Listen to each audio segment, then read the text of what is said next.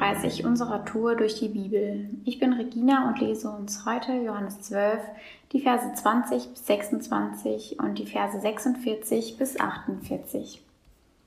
Unter den Festbesuchern waren auch Menschen aus anderen Völkern, die Gott in Jerusalem anbeten wollten. Sie kamen zu Philippus, der aus Bethsaida in Galiläa stammte, und baten ihn, Herr, wir möchten Jesus kennenlernen. Philippus sprach mit Andreas darüber. Dann gingen sie gemeinsam zu Jesus und teilten es ihm mit. Er sagte ihnen, die Zeit ist gekommen, jetzt soll der Menschensohn in seiner ganzen Herrlichkeit sichtbar werden. Ich sage euch die Wahrheit, ein Weizenkorn, das nicht in den Boden kommt und stirbt, bleibt ein einzelnes Korn. In der Erde aber keimt es und bringt viel Frucht, obwohl es selbst dabei stirbt. Wer an seinem Leben festhält, wird es verlieren. Wer aber sein Leben in dieser Welt loslässt, wird es für alle Ewigkeit gewinnen. Wer mir dienen will, der soll mir nachfolgen. Wo ich bin, soll er auch sein. Und wer mir dient, den wird mein Vater ehren. Ich bin das Licht in die Welt gekommen, damit jeder, der an mich glaubt, nicht länger in der Dunkelheit leben muss. Wenn jemand meine Botschaft hört und nicht danach handelt, verurteile ich ihn nicht, denn ich bin nicht als Richter der Welt gekommen, sondern als ihr Retter. Wer mich ablehnt und nicht nach meiner Botschaft liebt, der hat schon seinen Richter gefunden. Was ich verkündet habe, wird ihn am Tag des Gerichts verurteilen. Ja, Kapitel 12 war heute ganz ehrlich ähm, etwas anstrengend für mich zu lesen, weil dieser Text einfach ultra lang ist. Und ich wusste zuerst gar nicht, okay, was soll ich dazu genau sagen? Was ist mir da eigentlich so, wichtig? Und ja, nach mehreren Anläufen ist mir noch etwas Spannendes eingefallen, das ich jetzt gerne mit euch teilen möchte.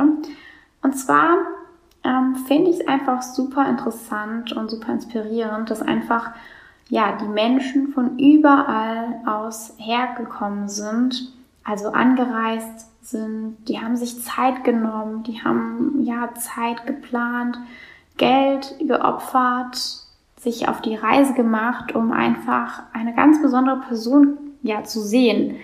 Und nicht nur zu sehen, sondern die wollen einfach auch noch diese Person kennenlernen. Das finde ich nochmal so was, ja, total cooles, dass jemand einfach so viel, ähm, ja, sag ich mal, vorleistet, in Vorkasse tretet, um einfach eine Person kennenzulernen, weil da so eine Sehnsucht da ist.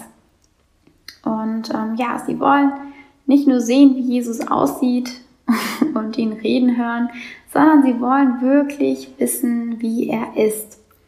Was ihm wichtig ist, was ihn bewegt, was ihn beschäftigt, wie er aussieht, wenn er seine Stirn runzelt oder auch wenn er aussieht, wenn er ein sanftes Lächeln über die Lippen bringt, ähm, ja, seine Stimme hören und zuhören, wie er seine Stories erzählt.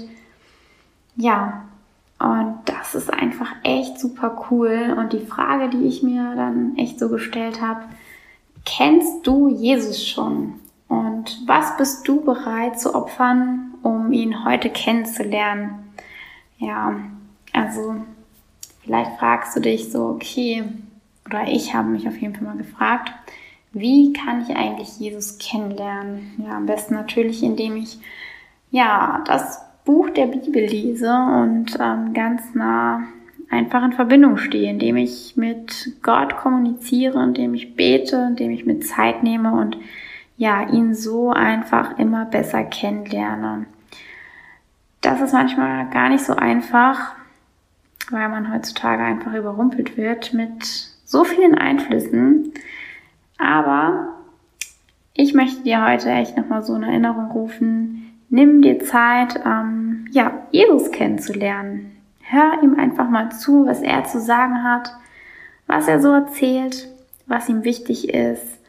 Und ja, pfleg einfach eine Freundschaft, eine Beziehung mit ihm. Und das passiert natürlich immer am besten, indem man miteinander Zeit verbringt, indem man miteinander kommuniziert. Ja, die Verse 46 bis 48 fand ich auch total cool. Ähm, ja, Jesus ist auf die Welt gekommen, damit wir einfach Licht in unsere Dunkelheit bekommen, dass bei uns einfach alles hell wird, dass wir erkennen, ja, was eigentlich so ansteht, was wichtig ist. Und er möchte nicht irgendwie uns richten, sondern er kommt als Retter. Er möchte uns etwas Gutes, er hat gute Absicht mit uns und er möchte uns einfach retten. Und das finde ich auch total der schöne Gedanke. Und ähm, vielleicht kannst du dir ja auch die Zeit nehmen und einfach mal überlegen, ähm, handelst du nach der Botschaft Jesus und ist Jesus bereits dein Retter? ja, heute ist ein guter Tag für einen guten Tag. Lass dein Wort in deinem Alltag praktisch werden.